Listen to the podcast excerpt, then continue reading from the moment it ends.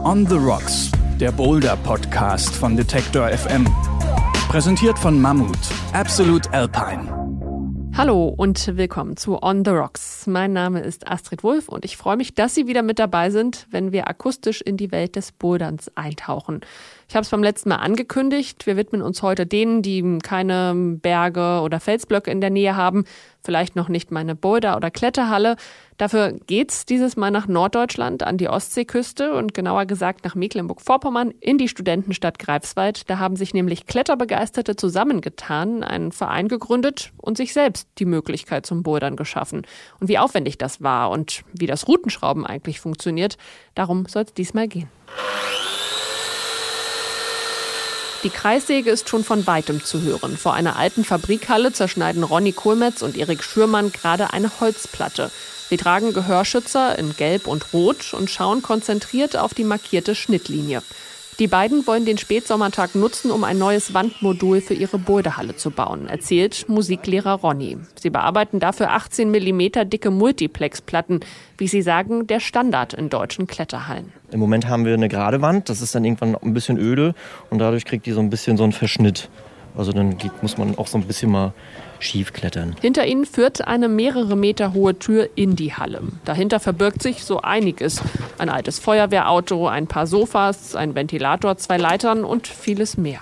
Das Herzstück aber ist die mit bunten Griffen bestückte Kletterwand. Insgesamt sind hier etwa 80 Sportler aktiv. Gerade bouldern etwa 10 Leute und damit ist die Wand schon gut ausgelastet. Einer versucht sich gerade am Überhang. Demnächst soll also noch eine Schräge dazukommen. Vor gut zweieinhalb Jahren war das alles noch ein Traum einer Gruppe Kletterbegeisterter, denen hoch im Nordosten das Bouldern fehlte.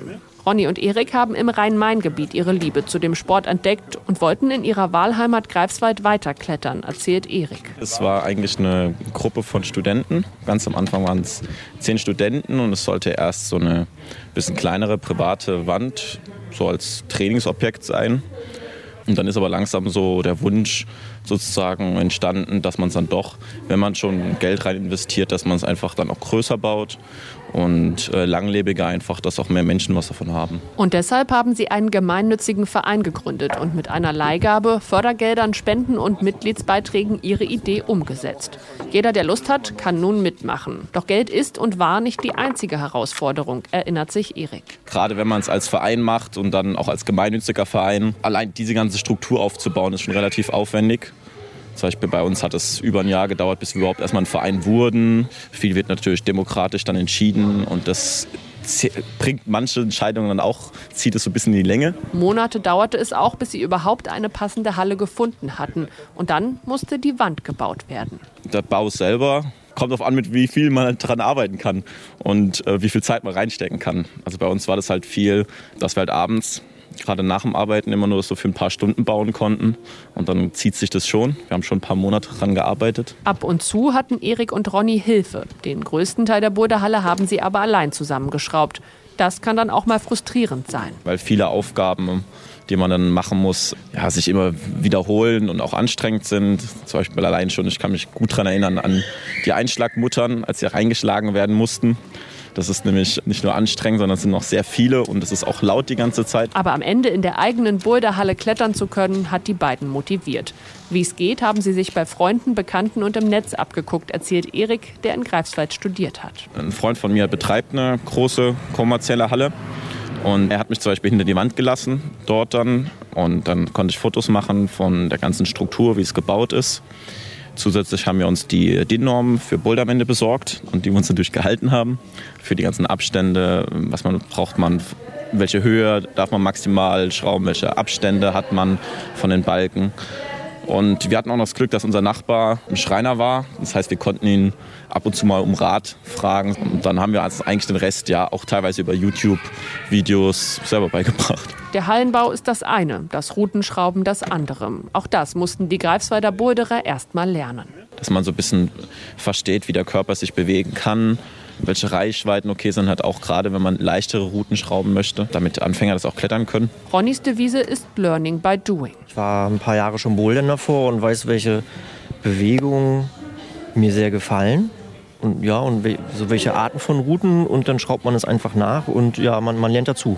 Und es ist auch eine schöne Möglichkeit für Leute, die herkommen und das auch mal probieren wollen. Der Vereinsvorsitzende Ronny kommt ursprünglich aus Mecklenburg-Vorpommern. Das Bouldern hat er in Mainz für sich entdeckt. Dort hat er noch keine Routen geschraubt, aber ist vielleicht mal eine Route von Sarah Burmeister geklettert. Denn in Mainz hat die Boulderin mit dem Routenschrauben begonnen. Inzwischen wird sie dafür in ganz Deutschland engagiert. Das Tolle daran ist natürlich, dass man sich überlegen kann, wie, wie sich jemand bewegen soll. Also schöne Bewegungen zu provozieren oder kleine Tricks einzubauen oder ja, was, was, was Unterhaltsames halt an die Wand zu bringen. Und natürlich auch das zu schrauben, was man selber gerne klettern möchte. Und was braucht der Schrauber noch, um eine tolle Route an die Wand zu kriegen? Sowas abgeklatschtes wie Kreativität hilft natürlich. Man braucht einen großen Fundus an Bewegungen im Kopf, im Körper sozusagen, ein gutes Vorstellungsvermögen. Es hilft, wenn man halt viel am Fels geklettert hat und dadurch viel Bewegungserfahrung hat. Und was ganz wichtig ist, äh, ist Kritikfähigkeit. Denn äh, die wenigsten Boulder sind geschraubt und dann fertig, sondern meist wird noch getestet und dann das kommt das Feintuning und dann wird halt überlegt, ja, passt das auch für kleine Menschen, für große Menschen, kommt die Schwierigkeit hin. Deshalb sind die Schrauber idealerweise nicht allein, sondern mindestens zu zweit, um die Routen gegenseitig zu testen. Da muss man halt irgendwie schon darauf achten, dass, ja, dass die Züge nicht zu anstrengend werden. Gerade wenn man jetzt irgendwie schon sehr lange klettert und sehr viel Kraft hat, dann ist es tatsächlich manchmal, manchmal schwer zu abstrahieren, wie leicht etwas sein muss und vielleicht dann noch in einem sehr leichten Gelände dann noch was Interessantes, eine interessante Bewegung äh, hineinzubringen oder einen schönen Dreh, das ist natürlich auch eine Herausforderung. Dabei beginnt Sarah beim Schrauben manchmal mit einer Bewegung mittendrin, manchmal kreiert sie die Routen von unten nach oben. Wie die Routen aussehen, entscheidet sie meist erst vor Ort. Es ist total schwer, einer gewissen Vorstellung zu folgen und irgendwas bewegungstechnisch zu erzwingen. Also davon habe ich mich ziemlich gelöst weil das meistens nicht klappt. Und dann hat man da irgendeine fixe Idee und verkopft sich dabei oder hängt darin fest. Und meistens ist es besser, wirklich einfach nur zu schauen, was für Griffe habe ich, wie sieht die Wand aus, was fällt mir dazu spontan ein und damit zu arbeiten, anstelle von vorgefertigten Ideen, die dann vielleicht nicht hinhauen und die einen dann unzufrieden machen. Um das Schrauben zu lernen, brauchen Kletterer Glück und Hartnäckigkeit, meint Sarah. Sie erklärt, wer offizielle Kurse beim Deutschen Alpenverein machen will, um eine Lizenz für Wettkämpfe zu bekommen, der muss bereits Schraubererfahrung nachweisen. Nur wenn die Interessierten Glück haben und dranbleiben, dürfen sie in einer Boulderhalle in der Nähe mal zugucken oder sogar mitmachen. In der noch kleinen Boulderhalle in Greifswald ist das kein Problem, sagen Ronny und Erik. Wer möchte, kann sich ausprobieren. Die zwei jungen Männer freuen sich aber auch, ab und zu woanders eine größere Halle zu besuchen. Unter anderem, um sich inspirieren zu lassen. An der eigenen Wand hat Ronny festgestellt, dass viele Schrauber ihren eigenen Stil entwickeln. Es entstehen auch so Charaktere, ja. Also, das ist für mich ganz interessant zu sehen. Man kommt in die Halle und merkt, okay, das hat der geschraubt, weil viele auch immer gleich schrauben. So. Und dann mit viel Technik oder der andere schraubt mit viel Kraft und Entfernung. Und das ist ganz interessant für mich dabei zu sehen. Wenn die Zeit es erlaubt, schrauben die Greifswalder ihre Boulderrouten alle zwei, drei Wochen um. Dafür braucht der Verein mit begrenztem Budget aber auch Material. Wir haben am Anfang ziemlich viel gebraucht, äh, gekauft auch, wenig neu.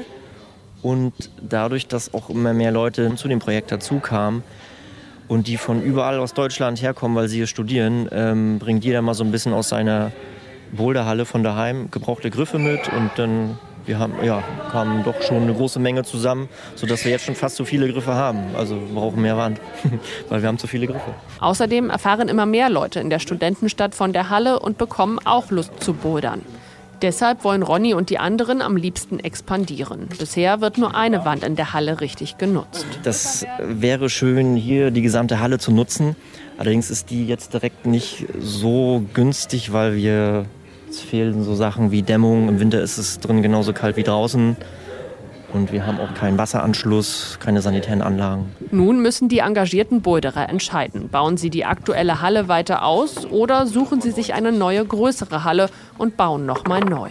Nachdem sie das erzählt haben, setzen Ronny und Erik wieder den bunten Gehörschutz auf und werfen die Kreissäge nochmal an. Ein paar Teile für die neue schräge Wand sollen noch fertig werden, bevor die Sonne untergeht. So hört es sich also an, wenn an einer Boulderhalle gebaut wird. Aber wie das Ganze aussieht, das können Sie sich auf unserer Homepage mal anschauen. Einfach detektor.fm slash serien slash bouldern eingeben und da gibt's dann nochmal Infos zu allen Podcast-Folgen. Also nicht nur zum Routenschrauben, sondern zum Beispiel auch zum Kletterschuhkauf oder zum draußen am Fels bouldern. Und der Vollständigkeit halber sei nochmal erwähnt, alle Folgen gibt's natürlich auch bei iTunes, Deezer und Spotify. Und damit sage ich Tschüss, hoffentlich bis zum nächsten Mal. Bis dahin wünsche ich viel Spaß beim Bouldern, beim Podcast hören und bei allem anderen natürlich auch. On the Rocks, der Boulder Podcast von Detektor FM.